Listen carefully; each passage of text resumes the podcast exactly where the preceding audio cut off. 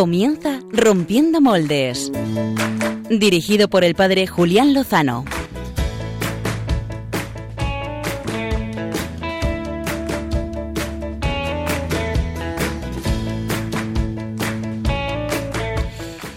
Buenas noches, eh, queridos amigos de Radio María, queridos seguidores de Rompiendo Moldes. Eh, les saluda el padre Julián Lozano en este comienzo del domingo. Qué mejor manera de comenzar el Día del Señor que en la casa de María, de, en Radio María.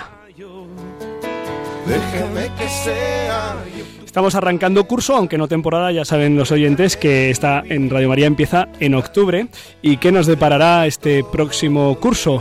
Recuerden que fallar el objetivo, el destino aquí en la Tierra un solo grado, parece que no se nota, pero cuando la nave está a 150 millones de kilómetros de la Tierra, se ha distanciado muchísimo, así que afinen bien con los objetivos del año. En este domingo 20 de septiembre comienza el viaje apostólico de su santidad el Papa Francisco a Cuba primero y Estados Unidos después.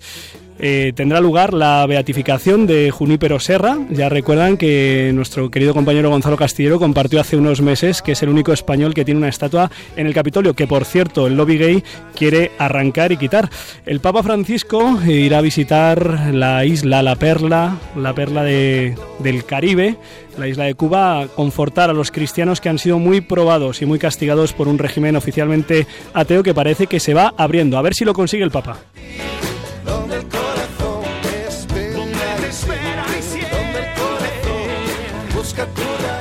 Y después el Papa Francisco visitará los Estados Unidos, la primera potencia de esta tierra, porque hay una potencia mayor que es la del Reino de, Dios. Y allí visitará a Obama, visitará el Congreso, visitará la ONU, un hogar de homeless, eh, la cárcel de menores a inmigrantes y tendrá al final una misa con todas las familias en el Encuentro Mundial de Familias en Filadelfia. Es un viaje que promete y que por, eso les eh, invitamos a que sigan aquí en Radio María y en los demás medios de comunicación católicos que le transmitirá la verdad, que no siempre pasa en otros. Oye, al final de la semana habrá algo también dentro de siete días importante y preocupante. Las elecciones autonómicas catalanas, eh, dado que no hay derecho a la secesión, aquí rezamos sobre todo por la unidad. Eh, una amiga, buena amiga, nacida en Madrid, de familia catalana, me decía que teníamos que hacer una campaña para decir que estimamos a Cataluña, que estimamos a los catalanes, a los independentistas también y apoyamos sobre todo a aquellas personas que quieren vivir en comunión y en fraternidad como catalanes y como españoles. En fin, yo lanzo esta propuesta a las personas creativas y con caridad que encuentren puentes para que nos manifestemos mutuo eh, aprecio y mutua valoración, que yo creo que esto se ha perdido mucho. Esta semana, además, tenemos la fiesta de la Merced, que es patrona de la diócesis de Barcelona. Ojalá ella interceda en este sentido. Tenemos también la celebración de San Mateo mañana, del Padre Pío, de la Virgen de Fuencisla, patrona de Segovia, y de San Vicente Paul. Yo creo que por santos no va a ser esta semana. Y se preguntarán los oyentes, bueno, ¿y de qué vamos a hablar en este programa? Pues podríamos haber hablado del viaje del Papa, pero como se lo vamos a contar en directo, mejor que, que lo sigan. Lo que queremos hacer es en esta noche, en Rompiendo Moldes, en la entrevista de portada, es compartir un preciosísimo proyecto esperanzador que se llama El Cenáculo, la comunidad del Cenáculo. Cómo la fe en Dios sana la adicción a la droga. Quizá les cueste creerlo, pero está sucediendo. Nos lo va a contar alguien que lo conoce en primera persona, es testigo de ello. Merece la pena conocer este regalo de la providencia al adicto mundo de hoy. Quizá ya hayan oído hablar de ello, me consta que en Radio María se ha difundido esta realidad, hay unos testimonios preciosos, pero en Rompiendo Moldes no queríamos dejar de compartirlo. Después hablaremos con Juan García, testigo de la misericordia de Dios a través de la comunidad del cenáculo. Equipo de Rompiendo Moldes, how are you?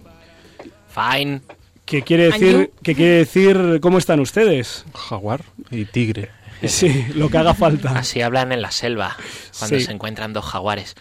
Estaba hace unos días, estaba hace unos días en, en, Bruselas y hemos tenido que utilizar el pobre inglés y aunque sea horrible, pero te entiendes, ¿eh? es una cosa, es una cosa increíble. Pero yo satino, ¿eh? Oye, ¿fuiste a Brujas, Julián? Fui a Brujas. ¿Fuiste a ver Brujas? Fuimos a ver Brujas. ¿Y viste alguna? en fin, estaba llena la plaza. Eh, oye, mm, en, por cierto, en el próximo boletín de Radio María, que ya ha sido publicado también en la página de Facebook, hay una entrevista a un pobre servidor que ha sido sobre nuestro programa y he hablado de vosotros, equipo. Hay cosas, hay cosas muy divertidas, las tenéis que leer, las tenéis que leer nuestros oyentes que lo que esperen el boletín y que busquen en Facebook. De momento estamos en un estudio más pequeño. ¿Por qué no nos has avisado? Ah, ah, ah, ah. Hoy, por cierto, algún día contaré una anécdota sobre esta entrevista, pero conviene que dejar pasar un poquito de tiempo. Oye, eh, vamos a centrarnos, chicos. ¿Dónde, o sea, ¿Dónde vais a llevar a nuestros oyentes esta noche en vuestras secciones? ¿Qué les vais a traer? María Redondo, Pachi Bronchalo, que estáis siempre enredando. Buenas noches, pues saludos a todos. Eh, yo quería llevarles a China, por, por, ir un poco lejos. Ajá. Aquí al lado. Sí, cerquita, cerquita, ya verán, les va a gustar mucho. China es un lugar apasionante y necesitado. Y María, ¿tú nos quieres llevar a algún sitio más? Sí, yo a Polonia os voy a llevar. Y ah. aprovechando también la visita del Papa ahora a Estados Unidos, os voy a contar una cosita también del Papa. Oh, eso nos viene muy bien, porque hemos empezado con eso. Gonzalo Castillero. Yo, eh, siguiendo a María, voy a hablar de papas, pero no de papas arrugas, que a estas horas de la noche apetecerían, sino de papas de cine. De papas de cine. Eh, papas de cine. Pues los últimos mm, papas de la iglesia son papas de cine. Oye, em, saludamos virtualmente, mm, intencionalmente, quiero decir, a Josué Villalón, que después estará con nosotros vía telefónica, porque esto de ser eh, padre, eh, todavía no daba luz su mujer, pero vamos, que ya es padre, pues es, es complicado. Y también saludamos a Bea, nuestra nuestra compañera, eh, que también pues eh, la encomendamos en su estado de buena esperanza, y a Cristina Lozano, que no sabemos en qué estado está, pero esperemos que esté en buen estado. Y sin más dilación, vamos a ir a la entrevista de portada, proponiéndoles a nuestros queridos amigos oyentes, sobre todo los que tienen cuenta de Twitter, que interactúen con nosotros a través de la cuenta de Twitter Pachibronchaló. Arroba rompmoldes, y ahí nos pueden dejar y comentar, y les va a gustar mucho la entrevista, ya verán, y los temas y nos gustaría que pudiesen participar con nosotros con el hashtag eh, rompiendo drogas. Muy bien, rompiendo drogas. Eh, le recordamos también, eh, María Redondo, cuál es la cuenta de correo electrónico que tanta ilusión nos hace que utilicen, que nos escriban, que nos comenten, nos den sugerencias y nos propongan temas o personas a las que entrevistar. El correo es rompiendomoldes@radiomaria.es. Pues eh, una vez presentados los temas, la noche, vamos a entrar en harina, vamos a conocer el milagro del cenáculo.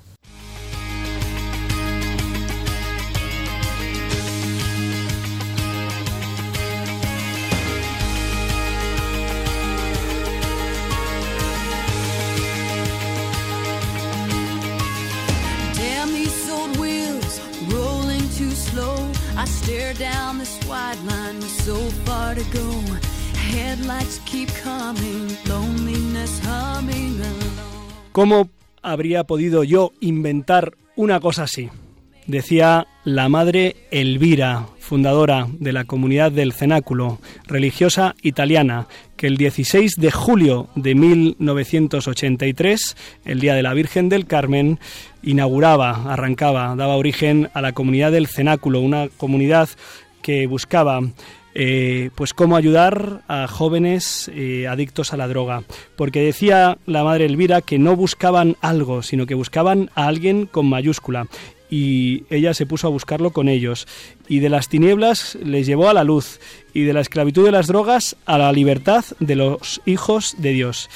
¿Y cómo lo hizo? Pues de eso vamos a hablar ahora en la entrevista con Juan García, eh, que tenemos al otro lado del hilo telefónico. Muy buenas noches, Juan, y gracias por estar con nosotros. Hola, buenas noches. Gracias a vosotros. Juan, eh, yo creo que nuestros oyentes, algunos habrá oído hablar del cenáculo y muchos otros no, y no importa porque de las cosas buenas hay que hablar todo lo que se pueda. Eh, ¿Nos podrías contar, Juan, tú que conoces eh, de primera mano la comunidad del cenáculo, porque has vivido en ella, porque has eh, sido ayudado por ella y porque sigues colaborando activamente con su misión? ¿Qué es el cenáculo? ¿Qué es la comunidad del cenáculo?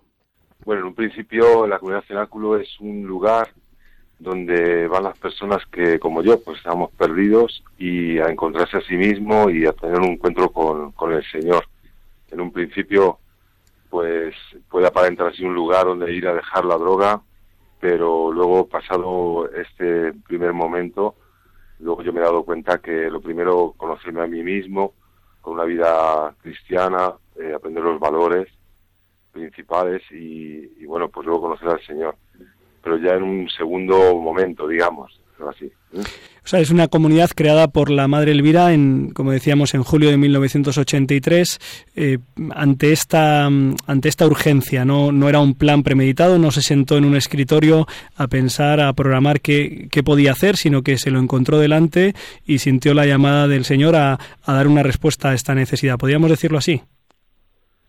Sí, lo has explicado una forma muy sencilla, pero podemos decir que ya pues estaba en un convento en, a los alrededores de Turín y salía a hacer sus recados cotidianos y en los años 80 en el boom de la heroína, pues vio a muchos jóvenes como, como atrapados de la esclavitud, como desperdiciaban su vida, como, como se refugiaban en la droga para un poco paliar el sufrimiento que llevaban por dentro.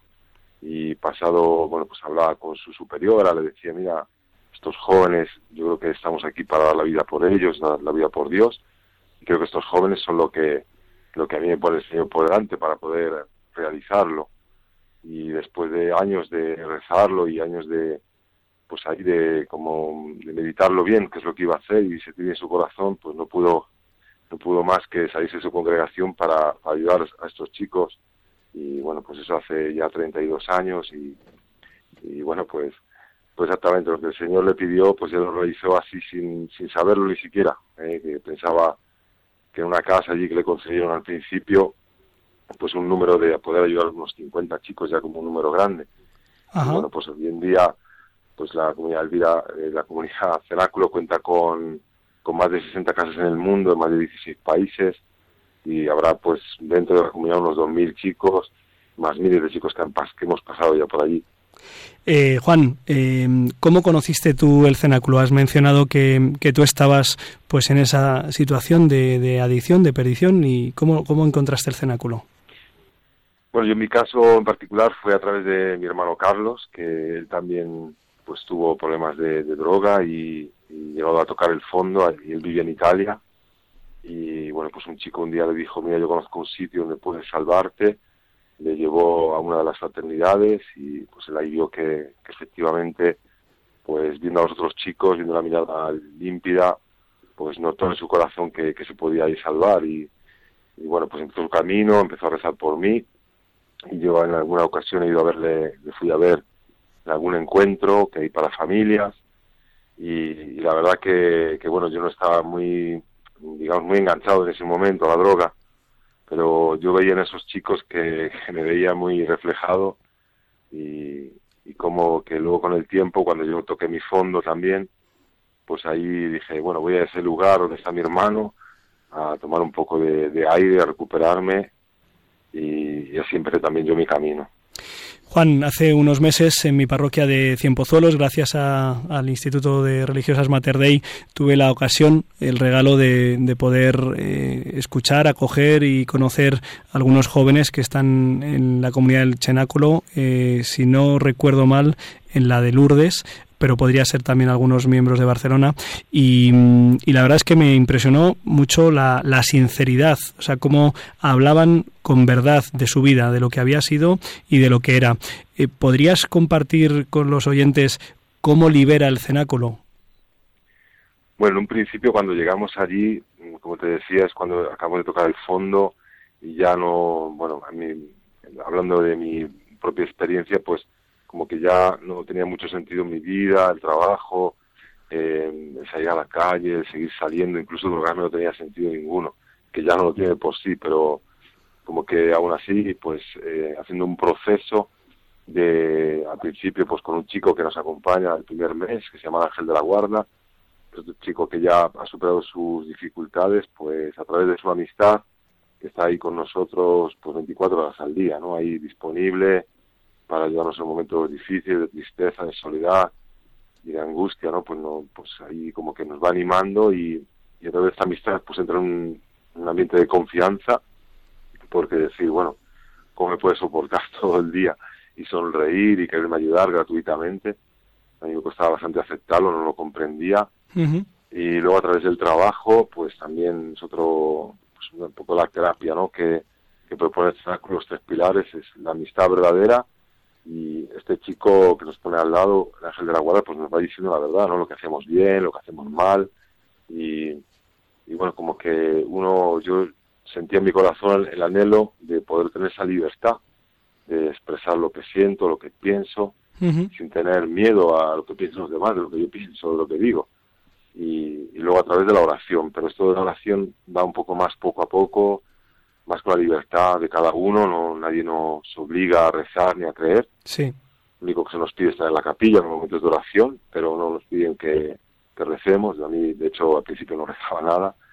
y, luego poco a poco este encuentro pues se va, se va dando, ¿no? Cada uno con sus tiempos y se van sintiendo cosas, ¿no? Y, y bueno, yo supe que mi hermano Carlos, el que entró antes que yo, pues estuvo rezando muchísimo por mí de día, de noche, se levantaba a las dos de la mañana y, y también como hacía sacrificio, ¿no? De, no tomar café por mí, ¿no? Y esto pues hice pensar en otro hermano mío también, empecé a, rezar yo también por este otro hermano mío que tiene problemas con el alcohol y pasados tres años pues mi hermano prácticamente vino a, la comunidad ¿eh? y solo a través de la oración porque yo ni le llamaba ni escribía ni nada entonces pude constatar en primera persona como que la oración es, real, nos ayuda y hace cosas, no a lo mejor en los tiempos que uno quisiera, pero si es de Dios todo llega, ¿no? Y sea también a ser paciente. Ajá. Has hablado de, la amistad verdadera, has hablado del trabajo y has hablado de la oración. Y, y, en esas tres realidades, Juan, aunque al principio estuvieras en la capilla sin rezar, al final eh, te encontraste con, con el resucitado.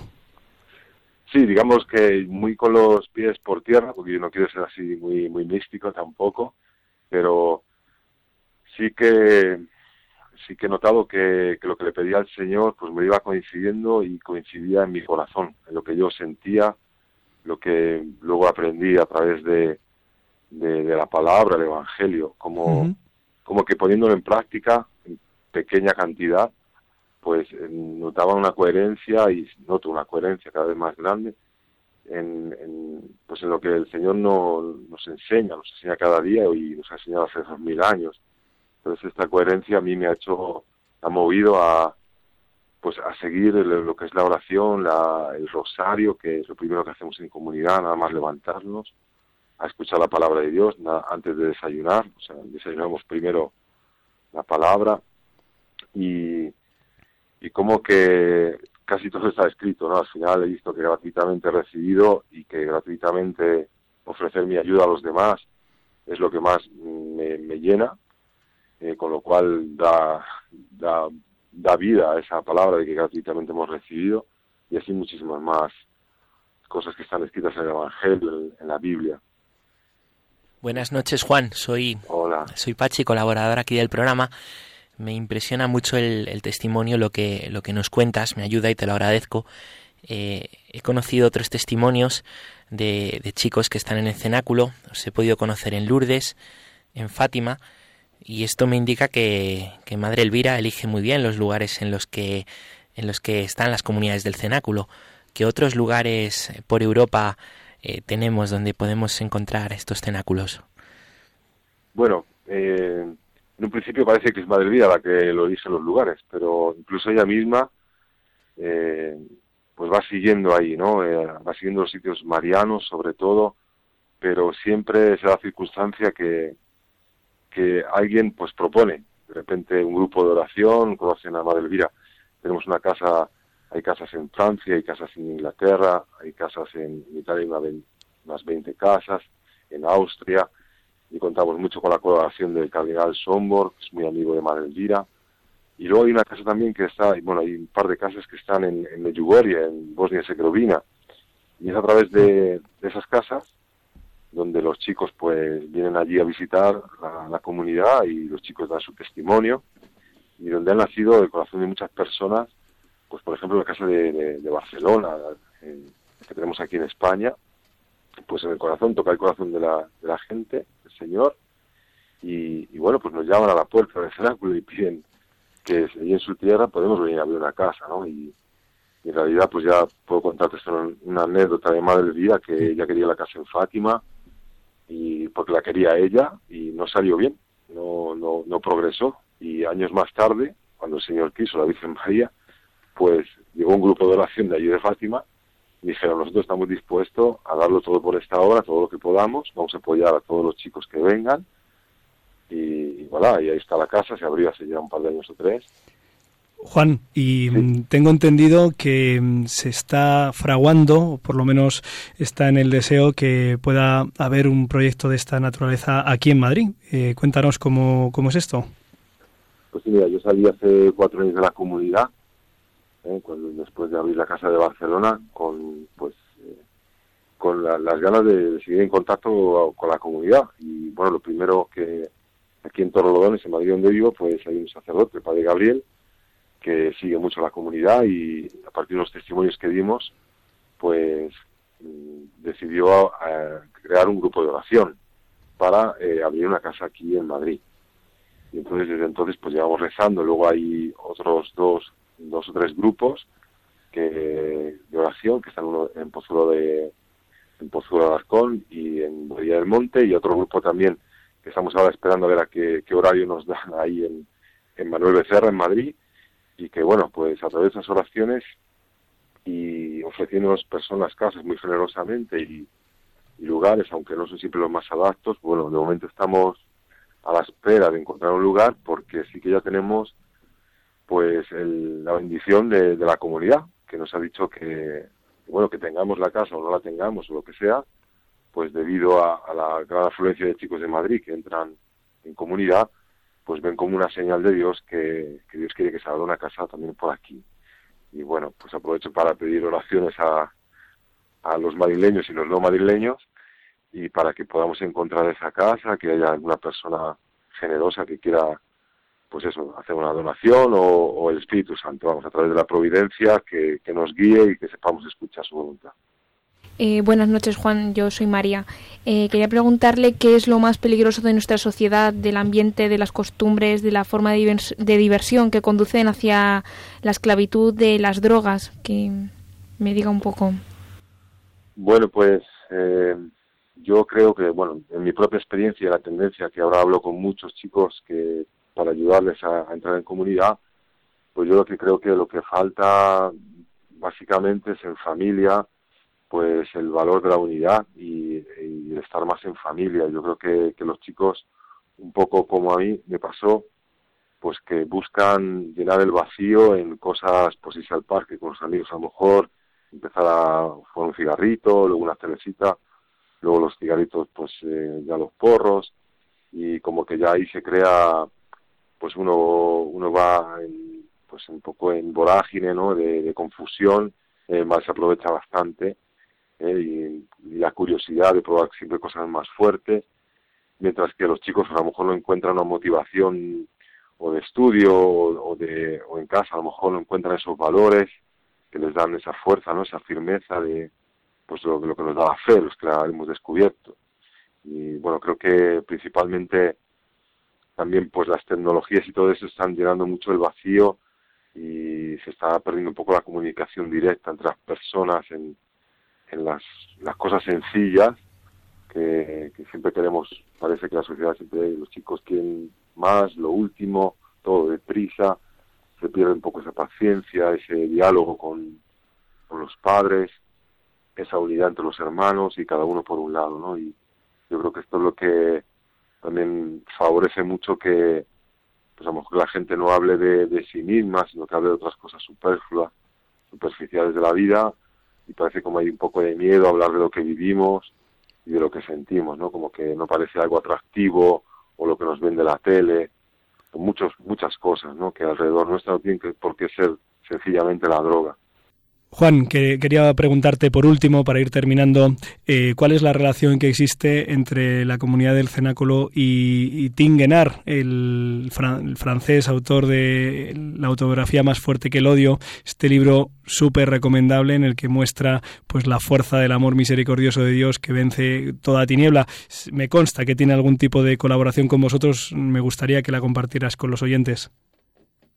Pues yo he la suerte de conocer a Tinguenar en la fraternidad de Lourdes, porque él vive allí cerca, tiene una casa de la comunidad del Arca donde ayuda también a muchos jóvenes, a lo mejor no encajan como perfil para el cenáculo, pero él tiene un poco así como más de, de otro sistema de, de ayudar y bueno, por otro lado, pues eh, siendo muy amigo de la comunidad, pues él cuando tenemos algún chico a lo mejor con dificultades que particulares, ¿no? Que la vida pues a lo mejor lo ha pues lo ha herido un poco más de lo, de lo habitual, ¿eh? como, como a Tim, pues tuvo una vida bastante dura, pues a veces le, le, le, piden, le pedíamos ahí cuando estaba yo, pues que viniera a hablar con algún chico un poco más frágil, que ha sido abandonado, o, o que bueno, que se, que se quiere, quiere abandonar la comunidad porque no se siente pues a lo mejor digno o querido o capaz, ¿no? Y entonces, pues aprovechamos de la experiencia de Tim, eh, también de su nombre, porque es bastante conocido allí y pues cuando viene un personaje como él a ver a un chico, pues hace que el chico también pues se sienta un poco más, más querido o más atendido, ¿no? Digamos. Y, y luego, pues, eh, la hija de Tim suele venir los domingos a, a la capilla que tenemos allí en casa con su familia, con sus hijos, su marido, a, a celebrar misa, ¿no? Y a compartir este momento.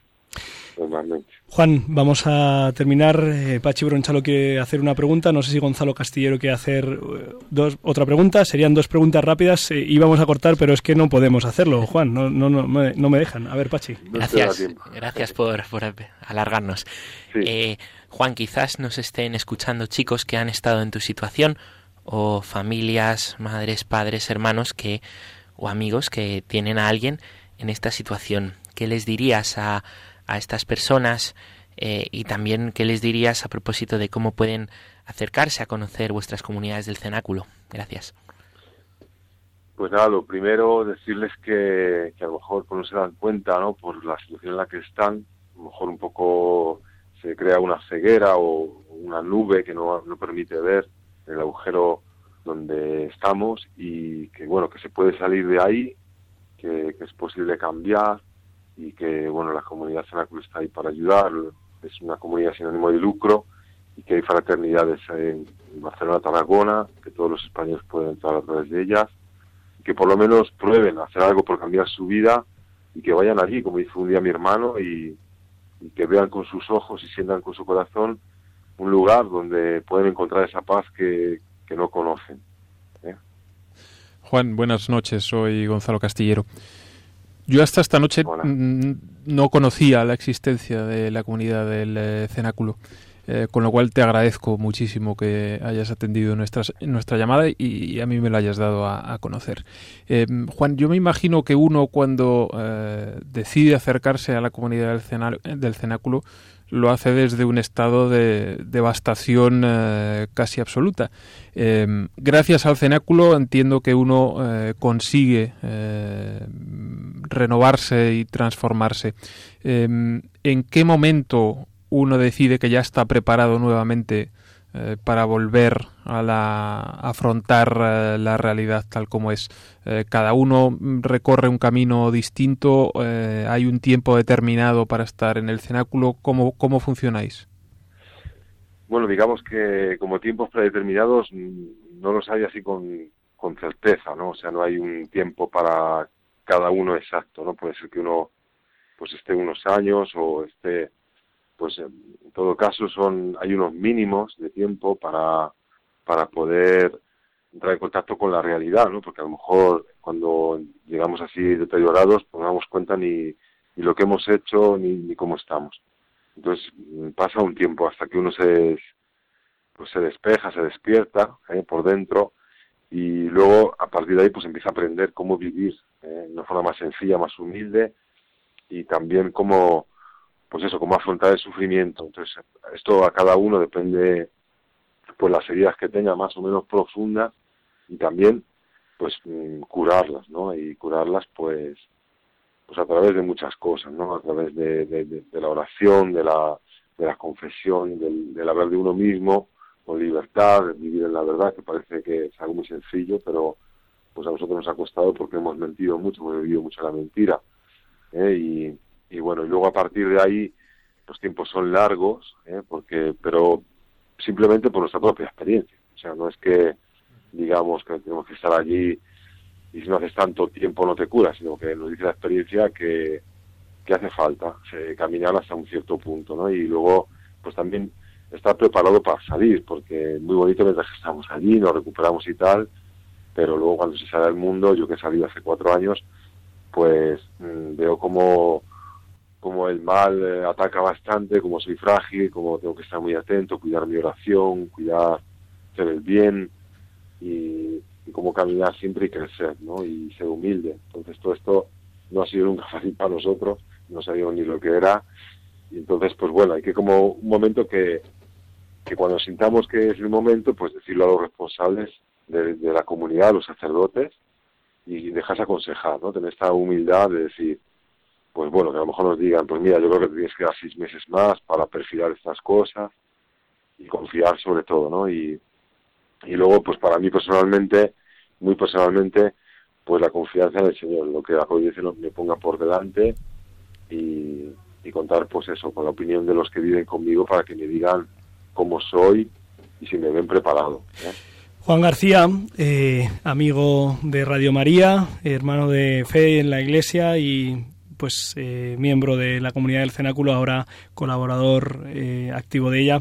yo le he saltado en el día de hoy, por primera vez hemos hablado esta mañana y en unas horas pues hemos entablado esta eh, pues esta relación que nos ha permitido dar a conocer esta maravilla. Juan, yo te lo agradezco de corazón y me pongo a tu disposición de verdad como sacerdote y como hermano en la fe eh, en mi parroquia de Cien Pozuelos, en la diócesis de Getafe, lo que pueda colaborar, de verdad te, pido que hagas uso. Y Pachi quería dar la web, la página web de la, de la comunidad para que los oyentes lo puedan escuchar pueden encontrar aquí testimonios como, como, el de Juan, la historia de Madre Elvira, y donde dirigirse también eh, si quieren contactar con ellos es comunità cenácolo, está en italiano, punto .it, pero bueno, está traducida al español, comunitacenacolo.it, la vamos también a, tuitear y allí podrán encontrar muchas más cosas de, de, Juan, de Madre Elvira y de esta pues maravilla que ha suscitado el Espíritu Santo. Juan García, eh, muchísimas gracias por atender nuestra llamada y un fuerte abrazo. muchas gracias a vosotros y, y rezo también por Radio María, que es una gran obra que, que lleváis adelante. Muchísimas gracias. Pues eh, hasta este ha sido el testimonio y supongo que estarán los oyentes un poco como estamos nosotros, ¿no? Pues conmovidos y agradecidos y admirados de cómo es el Señor y cómo actúa donde, donde le dejan y a veces hasta donde no le dejan. ¿eh? Eh, bueno, pues comunidad del cenáculo. Ahora, pues de, estos, eh, de estas realidades tan profundas, pues vamos a otras que son diversas y que nos los traen pues los más enredados del equipo. Escuchamos.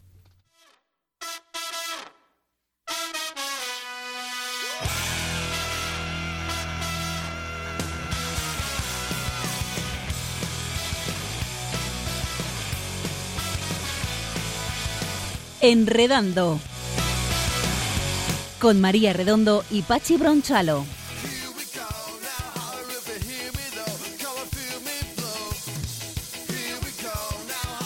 Buenas noches. Buenas noches. ¿Cómo estamos? ¿Cómo están ustedes? Bien. Ya os echaba de menos, Apache. ¿eh? Llevaba mucho sin venir. disculpas. y bueno, pues me alegro mucho de, de estar aquí en este inicio de curso y en este fin de temporada temporada 3. Fíjate cómo pasa el tiempo. Y bueno... ¿Quién nos lo iba a decir? ¿Quién nos lo iba a decir? Aquí seguimos, pese a todo.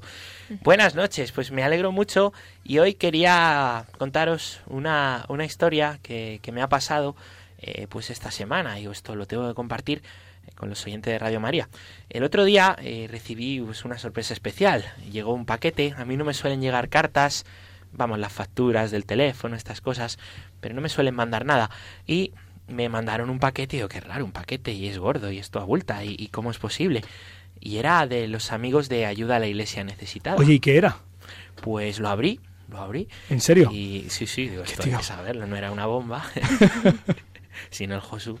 Y, y era un paquete que dentro tenía arroz. Arroz, era una especie de arroz envasado, como el que, no sé, como cuando uno imagino que, que va al campo y se lleva la tartera de arroz, y era arroz cocinado, ¿eh? y ponía arroz sin delicias. ¿eh? Arroz sin delicias. Sin delicias, no, no tres delicias. Y, qué, bueno, decía? Yo pensé, esto es una genialidad. Lo que decía es la nueva campaña que, que AIN, Ayuda a la Iglesia Necesitada, nuestros amigos, eh, pues está haciendo para este curso y lanzando para concienciarnos a propósito de eh, la importancia de eh, cuidar, velar, orar y ayudar por nuestros hermanos de la iglesia china, que como saben está perseguida. Yo veo el paquete, cojo el paquete, el arroz sigue en mi nevera, la verdad es que no, me lo he tomado todavía, y, y, quería compartiros y poner voz a lo que decía este paquete de ayuda a la iglesia necesitada. Decía, el arroz tres delicias carecería de sentido y sabor sin la unión del arroz con las delicias. A la Iglesia china le pasa algo parecido, ya que el gobierno intenta crear una Iglesia autónoma independiente del Santo Padre, divide a los feligreses y obliga a los que son fieles al Papa a vivir en clandestinidad, y suprime así el ingrediente fundamental de la Iglesia, la comunión. Tenemos que apoyarles, necesitamos que aportes tu granito de arena. Me encantó y a la vez me, me, resultó pues muy conmovedor y pensé, oye, ¿qué puedo yo hacer por qué puedo hacer yo por los hermanos católicos chinos? Y lo primero que se me ocurrió, pues lo que dice aquí el paquete, ¿no? Contarlo y decirlo. Y quería aprovechar hoy pues esta sección internetera este es un buen lugar. para enredar un poco y decirlo y, y clamar y llamar pues a que nos concienciemos del gran sufrimiento y de la persecución que sufren los hermanos allí por ir a misa puedes ir a la cárcel. Tú vas un día a la iglesia, a una casa, a la Eucaristía, puedes terminar entre rejas, como muchos obispos, sacerdotes, laicos están en, en este país, ¿no? Que es mirado, pues, por su apertura económica con mucha bondad, eh, pero no se denuncia esta falta de, de derechos humanos que, que, tenemos allí, ¿no? Y es un escándalo, es un escándalo que parece que, que si un país tiene dinero no pasa nada, ¿no? Y es escandaloso. ¿Qué más podemos hacer ante este drama? ¿Cómo podemos ayudar? Bueno, el paquete daba algunas pistas más, ¿no? Y algunas pistas para, para que nosotros las pongamos en práctica ya, ¿no? Cada día dedicar un tiempo de oración, de nuestra oración, para rezar por los hermanos de la iglesia perseguida china. Uno, pues en su oración de la mañana, de la tarde, acordarnos de pedir al Señor todos los días por estas personas, por los que están en la cárcel, por los que están en cautividad, por los que están con miedo, por los que pueden llegar incluso a la, a la muerte. Eso, pues lo más importante, la oración, lo primero. ¿Alguna cosa más que podemos hacer? Tenemos las redes sociales que sirven de cauce para difundir estas cosas y sirven de cauce para, para concienciar. Eh, yo recuerdo algunas campañas que, que, se han hecho en Twitter desde, desde emisión, ¿verdad, Julián? Por el, tema de, Irak, ¿no? Y cómo gracias a eso ha habido muchísimas aportaciones, tanto de oración como, como económicas. Pues Twitter es una herramienta estupenda que todos podemos usar para difundir ¿eh? lo que desde AIN, aprovecho pues para recomendar esta cuenta, Ayuda Iglesia Necesitada, eh, difunde las noticias que van llegando desde allí, de sus colaboradores, lo que es necesario, eh, y desde, desde el poder seguirles, el poder retuitearles, podemos hacer mucha ayuda. Rezar, las redes sociales como cauce para concienciar. Tercera cosa que, podemos hacer, lo que decían, un granito por China. Quizá uno dice, jolín, si es que es poco lo que puedo hacer, si es que no, no valgo, ¿cómo voy yo a China si ni, San Francisco Javier llegó? ¿Y qué, qué puedo hacer? Estuvo a punto. No quería el Señor. ¿Qué puedo hacer yo? Pues un granito, un granito de arroz no es nada, ¿no? Si lo comparas con toda la paella o el arroz tres delicias, que es lo que comen allí. Pero es, es mucho, ¿eh? un granito es mucho. Y en Twitter, con este hashtag, granito por China, nos eh, podemos eh, compartir, podemos decir, dar nuestra opinión, dar nuestro testimonio, recomendar, ¿no? y esto puede llegar a muchas personas ¿no? y alentar. Es una palabra de esperanza y de aliento. Los hashtags en Twitter se vuelven virales, ¿no? Y significa que muchas personas comparten algo. Si muchas personas nos ponemos a, a compartir esto, a hablar de esto, el mundo se puede llegar a concienciar y mucha gente puede ver que lo que está sucediendo es dramático. Ojalá. En este sentido, Pachi, es brutal, eh, buenísimo el vídeo promocional de esta campaña que ha hecho Ayuda a la Iglesia Necesitada. Lo ha hecho un buen amigo nuestro, pero no lo elogiamos por ello, sino por la calidad del vídeo. Que también. Lo pueden encontrar en el canal de YouTube de Ayuda a la Iglesia Necesitada. Lo vamos a tuitear. Y animo a entrar en ese canal de YouTube y animo a entrar en la página de Ayuda a la Iglesia Necesitada, que es in-es.org, in-es.org donde hay más información de esta campaña, donde también podemos dar una ayuda económica, que es la cuarta cosa, eh, pues hacer un donativo que seguro llegará. AIN es una fundación del Papa Pontificia, por tanto con mucha seriedad y podemos estar seguros que nuestros donativos llegan allí donde más falta hacen. Y si queremos que sean para China, serán para allí. Pachín. Y hablando del Papa, creo que han inaugurado precisamente estos días una nueva saga de emoticonos con motivo del viaje del Papa a Estados Unidos. ¿Es así? Fuerte, fuerte. Sí, sí. María ya los tiene, que es fuerte, que es aquí preparados. A ver, a ver, cuéntanos. Pues, como os he dicho al principio, con motivo de la próxima visita del Papa Francisco a Estados Unidos, se han lanzado una serie de emoticonos conocidos como Pope Emoji o Pop Emoji, mm, así para utilizar en las distintas aplicaciones de mensajería. Seguro que ya estamos hartos de usar la típica flamenquita de WhatsApp o las caritas de los monitos. A, Gonzalo le encanta la, flamenca. Sí, la flamenca de WhatsApp. Pues ahora podemos ampliar más nuestra, nuestra mm, gama de emoticonos con estos que se acaban de lanzar del Papa, que se pueden usar tanto para WhatsApp, para Facebook, para el Line, mensajes. Así que em, algunos de estos emoticonos, por ejemplo, muestran al Papa al lado de la Estatua de la Libertad, así para entrar en el en lo que va a ser la visita, pero hay otros también muy divertidos como eh, que muestran al Papa haciéndose selfies con sus admiradores o cargado por adolescentes al estilo concierto de rock en un pasamanos, o sea que hay todo tipo de emoticonos de, del Papa. Y nada, la aplicación está disponible tanto para iOS como para Android y mm, eh, simplemente eh, en Google se busca el nombre de esta aplicación y a través de unos sencillos pasos eh, lo configuras y enseguida tienes el, tu teclado sincronizado para utilizar estos emoticonos. Pope Moji, así tal cual suena. ¿Es al Papa bailando flamenquito? pues mm, sorpresa, hay que mirarlo. Hay que, hay que entrar y descargárselo y, mirarlo. Pues es una forma también de ayudar a nuestros amigos que reciben todos los días WhatsApps nuestros a que se interesen por el viaje del Papa a Cuba y a Estados Unidos. Vamos a hablar el próximo día en Enredando de otro viaje del Papa importante que tendrá que motivarnos, ¿verdad?, eh, para ir el próximo verano. No adelantamos más. Lo contamos en la próxima sección de Enredando. Ahora lo que vamos a seguir es Enredando, pero lo va a hacer el sastre preferido de Rompiendo Moles.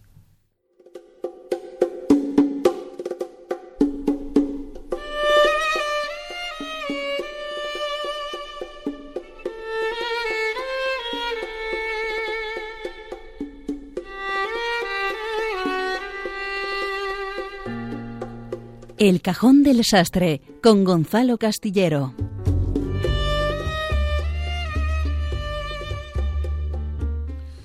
Mis queridos moldes, estoy absolutamente obnubilado con ah. eh, las borlas del eh, bolso de María.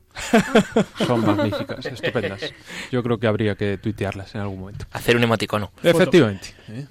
Pero bueno, voy a, a lo que voy. Venga. Yo sé que invitaros a vosotros a ir al cine es perder el tiempo porque andáis siempre más liados que la pata de un romano. ¿Eh?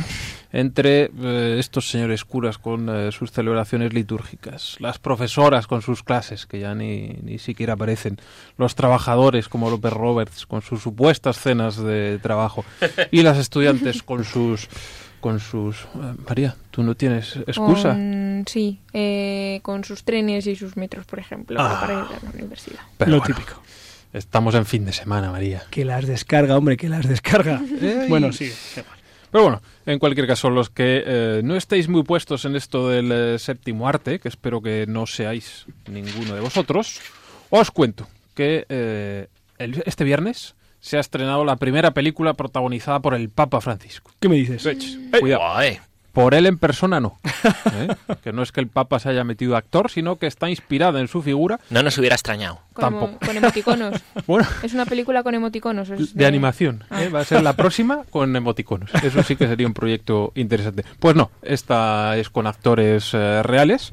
No está el Papa Francisco in person, pero está inspirada en su figura y en sus años como obispo justo antes de acceder al trono de Pedro. Para los que no lo sepáis, eh, del Papa Francisco hace Darío Grandinetti, ¿eh? que como buen argentino pues le han dicho, oye, como tú no tienes que impostar el acento, eh, ponte. Y los primeros que han tenido la oportunidad de ver la peli, al menos que Julián y yo conozcamos, pues han dicho que la peli no está mal. Así que habrá que ir a verla para comprobarlo. La han recomendado, de hecho. Pues María, ya lo sabes. Si no tienes plan para estos días, vete al cine a ver esta, esta película. Mm. Pero esto rompiendo moldes y lo fácil sería hablar de esta película, así que no lo voy a hacer. ¿eh? Muy bien quien quiera, pues eso, que vaya a verla y nos diga qué tal está a través de Twitter. Y si alguien ya la ha visto, pues que nos tuitee ahora mismo, arroba moldes y que nos diga lo que quiera. Oye, pues a mí me ha gustado, a mí me parece una castaña, a mí no me gusta. Lo que sea. Lo que sea. El caso es que al hilo del estreno de esta película sobre el Papa Francisco me he puesto a pensar en eh, filmes en los que se reflejara de algún modo la figura del Papa, ya sea para salir bien parado, para salir mal parado, con papas reales o con papas figurados, como sea. Y em, hay algunas muy interesantes. Una, seguro que la acertáis eh, enseguida. Si os digo Anthony Quinn.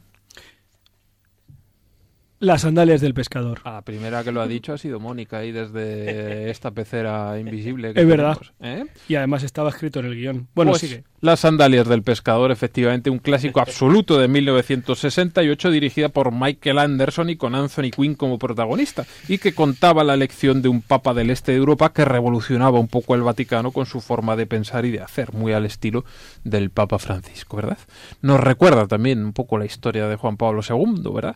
Hombre mm, también venido del este y que contribuyó en gran medida a la caída del eh, telón de acero, entre otras muchas cosas. Y que, sí, entre otras muchas cosas. Sigue. pues de Juan Pablo II también hay bastante material audiovisual. Hay fácilmente más de una veintena de títulos que se acercan a su figura. Algunos son miniseries que se hicieron para el mercado televisivo, pero que están chulas y que se pueden recuperar hoy en día por, eh, por internet. Por ejemplo, una bastante, bastante buena es la que se titulaba Papa Juan Pablo II.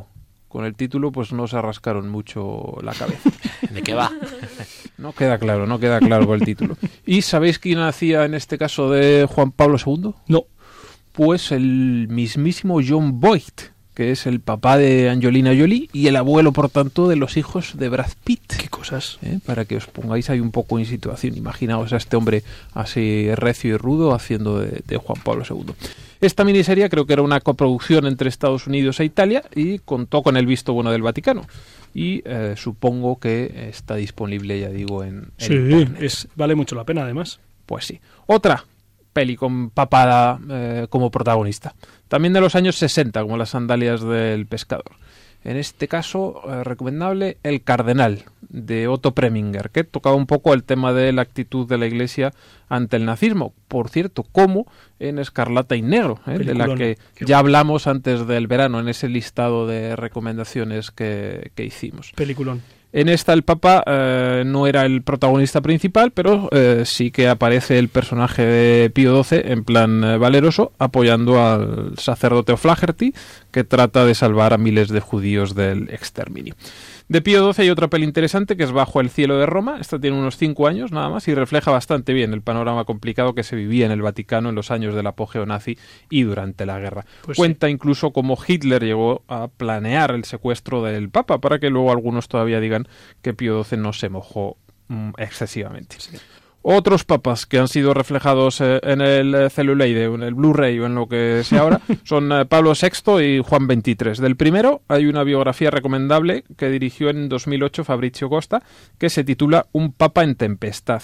Y de Juan XXIII podemos recomendar una miniserie italiana que se titula El Papa de la Paz, que hace una recreación histórica de la carrera del cardenal Angelo Roncalli bastante interesante. Y tenemos también algunas en las que podemos ver a papas mucho más antiguos que estos. Alguno del Renacimiento por ejemplo, como Julio II, porque hay directores que se mm, pusieron a pensar, oye, ¿cómo sería aquello de la construcción de la capilla Sixtina? Y esto es justo lo que se refleja en La agonía y el éxtasis, que por su título también podría ser una peli sobre el Atlético de Madrid, pero no, ¿eh? es sobre la relación entre el Papa y Miguel Ángel Buonarroti, que mola bastante porque es eh, Charlton Heston. Y al Papa lo hemos tenido incluso en pelis que todos eh, conocemos. Ahí está. No comments. Sí, amigo, sí. En El Padrino también salía, aunque de refilo en El Papa. Pero en fin, hay cosas que mejor eh, no airear, ¿verdad, familia? Verdad. Muchas gracias, Gonzalo. Vamos a los últimos ritmos del programa.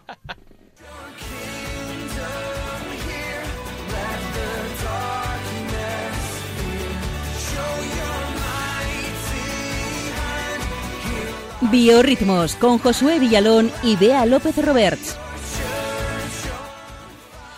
Josué Villalón, buenas noches desde tu lugar de existencia. Buenas noches, Julián. Un saludo a todos los oyentes de Radio María. Qué alegría tenerte. Cuéntanos pues cómo pues estás. Bueno, hoy vamos a tener un biorritmos muy especial porque no puedo estar con vosotros ahí en el estudio. Va a ser el primer telebiorritmos, ¿vale? Una telesección. ¿eh? Vamos allá. Tú lo vales eh, todo, tío. Sí. Mira, sabéis que el Papa está de viaje, ¿no? En Cuba. Sí. Que pronto también estará en Estados Unidos. No, no, no estoy allí. Ojalá, ¿vale? Ojalá, ojalá esté pero lo cuento porque nuestro biorritmos eh, de hoy es sobre uno de los artistas que cantarán delante del Papa el próximo 26 de septiembre, que es el día de la clausura del Encuentro Mundial de las Familias, que tendrá lugar en Filadelfia. Y se trata ni más ni menos que de Juanes, ¿eh? el cantante y compositor colombiano. Este creo que sí le conoces, ¿no, Julián? Sí, sí, sí. sí vale, vale, vale. Se hizo mundialmente famoso por rezar, o mejor dicho, pedirle a Dios. ¿eh? Escuchamos ahora mismo Juanes, a Dios le pido se despierten con la luz de tu mirada. Yo a Dios le pido que mi madre no se muera y que mi padre me recuerde. Juan Esteban Aristizábal Vázquez es el nombre de pila de Juanes, ¿eh? nació en Carolina de Príncipe, de apartamento de Antioquia, en Colombia, en 1972. Él es el pequeño de cinco hermanos, quienes le enseñaron a tocar la guitarra y la flauta. Y muy bien, además. Muy bien, además. Es un amante de su familia. Está casado y tiene tres hijos. El artista, además, es un gran comprometido por la paz. Él mismo formó una iniciativa civil llamada Paz sin Fronteras, con la que ha organizado diversos conciertos por la reconciliación en Colombia, Venezuela, Ecuador, otros países de Latinoamérica sobre todo, ¿no? También es creador de la Fundación Mi Sangre, que atiende a víctimas de las minas, antipersonas, discapacitados y drogodependientes. Ya eh, de primeras vemos, pues en sus letras, en muchas de sus canciones, que tienen un sentido especial, ¿no? Y que él tiene una, una eh, sensibilidad pues muy concreta por la paz, por la unión entre todos, no sé, esto nos habla de, de, algo más, yo creo, ¿no? Lo podemos intuir en alguna de sus canciones, ¿no? Eh, otras son pues más románticas, ¿no? Que hablan pues de amor y otras intimistas que a mí me llaman especialmente la atención porque creo que también expresan una experiencia espiritual, trascendental. El, el artista Juanes ha afirmado en algunas entrevistas que no se considera mm, como cristiano, ¿no? Al menos practicante como él lo conoce sí que reconoce que su familia es católica, eh, de hecho él siempre lleva colgado un rosario al cuello que le, que le ha regalado su mujer, dice que eh, lee habitualmente la Biblia y que incluso ora a Dios, ¿no? Pero un poco a su manera. Vamos a escuchar, estamos escuchando ahora la canción Todo en mi vida eres tú, que es un ejemplo de esta música suya espiritual más intimista, en el cual sí se aprecia ahí pues unas pinceladas de Dios. Lo escuchamos con tu voz,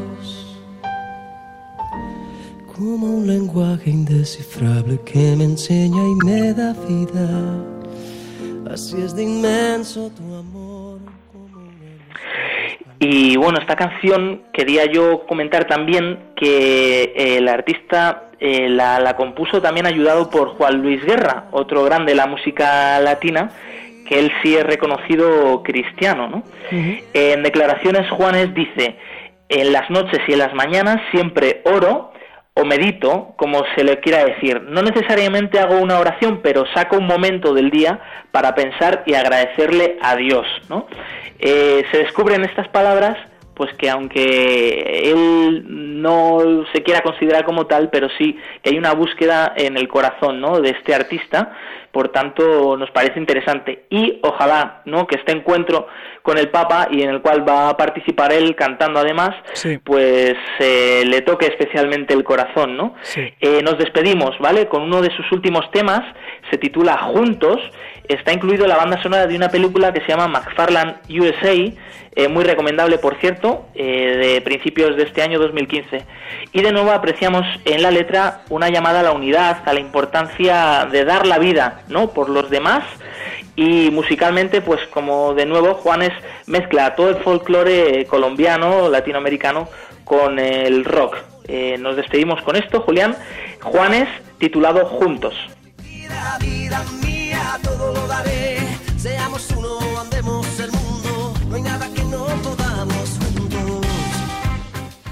Seamos uno, esto me suena, para que todos sean uno. Para eso estamos aquí, para que la luz de Jesucristo que ha llegado a la comunidad del cenáculo, que ha llegado a nuestras vidas, llegue a todos, a los de nuestros oyentes y a todos sus seres queridos y al mundo entero. Un fuerte abrazo del padre Julián Lozano y del equipo de Rompiendo Moldes. Nos vemos en dos semanas en la nueva temporada que habrá novedades. ¿Cuáles? No lo sabemos, pues eso son novedades. Y recuerden, eso sí, que con el Señor seguro lo mejor está aún por llegar.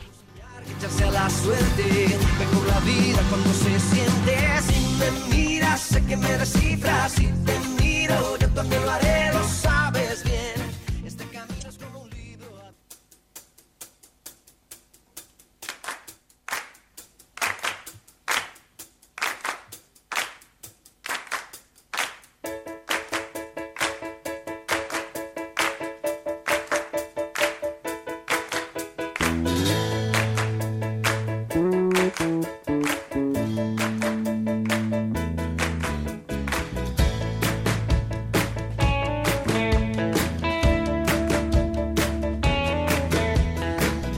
Han escuchado en Radio María Rompiendo Moldes, un programa dirigido por el padre Julián Lozano.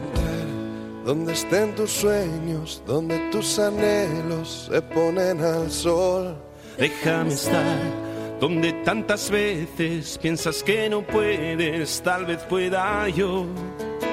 Déjame que sea